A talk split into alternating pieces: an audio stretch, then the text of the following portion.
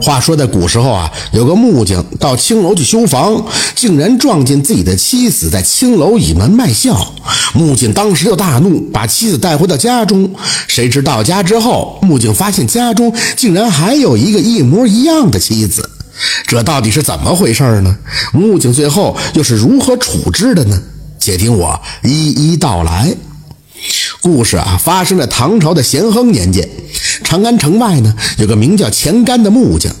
钱干呢，为人十分的机敏，也颇懂生财之道。年纪轻轻就积累了不少的家财。在钱干二十岁那年，就娶了长安城里的大美人玉美娘为妻，这着实是让众人羡慕啊。有一次，钱干接了一个外地的大活，一去就是三个月。等钱干回来，刚进城还没到家的时候，这钱干的邻居小哥就拦住了他，说要为他接风洗尘。这钱干呢也不好推辞，只好也就欣然赴宴了。当酒喝到一半的时候，那邻居小哥的长吁短叹啊。钱干说：“嘿，你我兄弟久别重逢，本来是喜事一桩，为什么兄弟如此的伤情啊？”那邻居小哥的叹气说。哎呀，我有一个好友啊，他妻子趁他不在到青楼卖笑，我也不知道是怎么告诉他呀。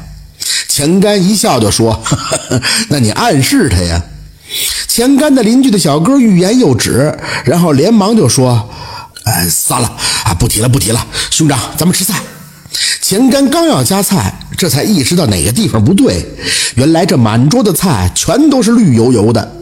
钱干只感觉这脑门子着实的有些发绿啊，草草的吃了几口，便离席而去了。当钱干从酒馆出来朝家走的时候，经过长安城里的怡红院，那怡红院的管家正要往出走，一看到钱干背着木匠的家伙，当时就说：“这位师傅啊，咱们这屋子里边有两根攒木被虫蛀了，你会修吗？”钱干心想，反正天色也早，不如做了这活再回家也不迟啊。他刚一进这怡红院，就听见有个女子的声音，十分的熟悉。循着声一看，当时就勃然大怒。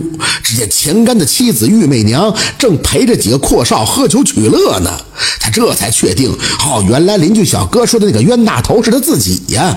这钱干气得拽起了妻子衣领，黑着脸就往家走。他本想着把这妻子带回到家里边，好好的教训他一顿。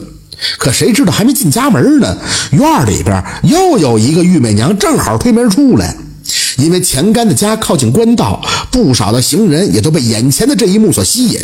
这两个玉美娘都说对方是妖精，当时的钱干也就懵了。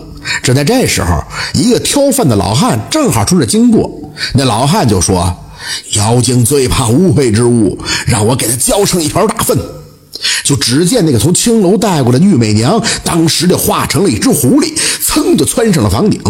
狐狸是口吐人言，指着钱干恶狠狠地说：“姓钱的，你杀了我妻儿，此仇不算完。”钱干这才想起来，一年之前呀，自个儿上山伐木的时候，曾经砍死了一只行动缓慢的狐狸。后来钱干才知道，那狐狸肚中有一只小虎崽儿。当时钱干只想着搞钱，就把这母狐狸的皮扒掉，卖了十两银子。虎崽儿呢，则卖给了药铺做了药材。没想到那公狐狸竟然化成了妻子的模样来报复自己，让自己名声扫地。有邻居就劝呀：“冤家宜解不宜结，不如啊到这山里边找着狐仙求求情，给母狐和虎崽儿超度超度，这事儿啊也就算了。”可是钱干不听啊，花重金请了几十个猎户，要搜山猎狐。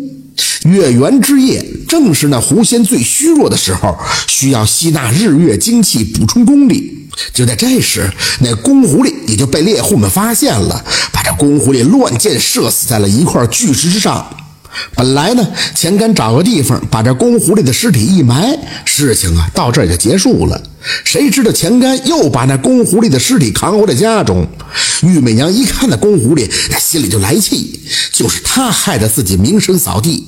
她找来了剪刀针线，把这公狐狸皮给扒下来，给自己就做了一件坎肩儿。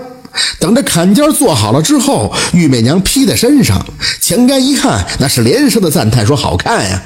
谁知道不一会儿，玉媚娘就感觉这坎肩是越加越紧，勒得她是喘不过气来。她对丈夫说道：“快快帮我把这坎肩脱下来！”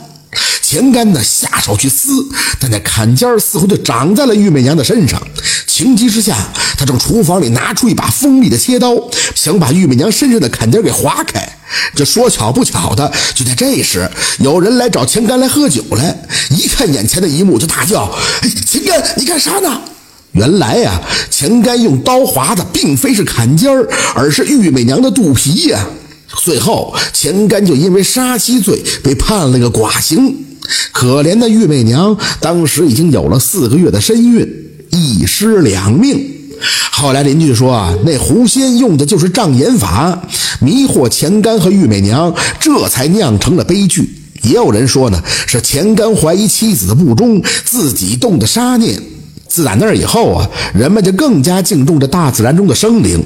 以后的好几百年，都再也没有发生过类似的怪事儿。感谢收听名城故事会，喜欢听故事的朋友，那就点个关注吧。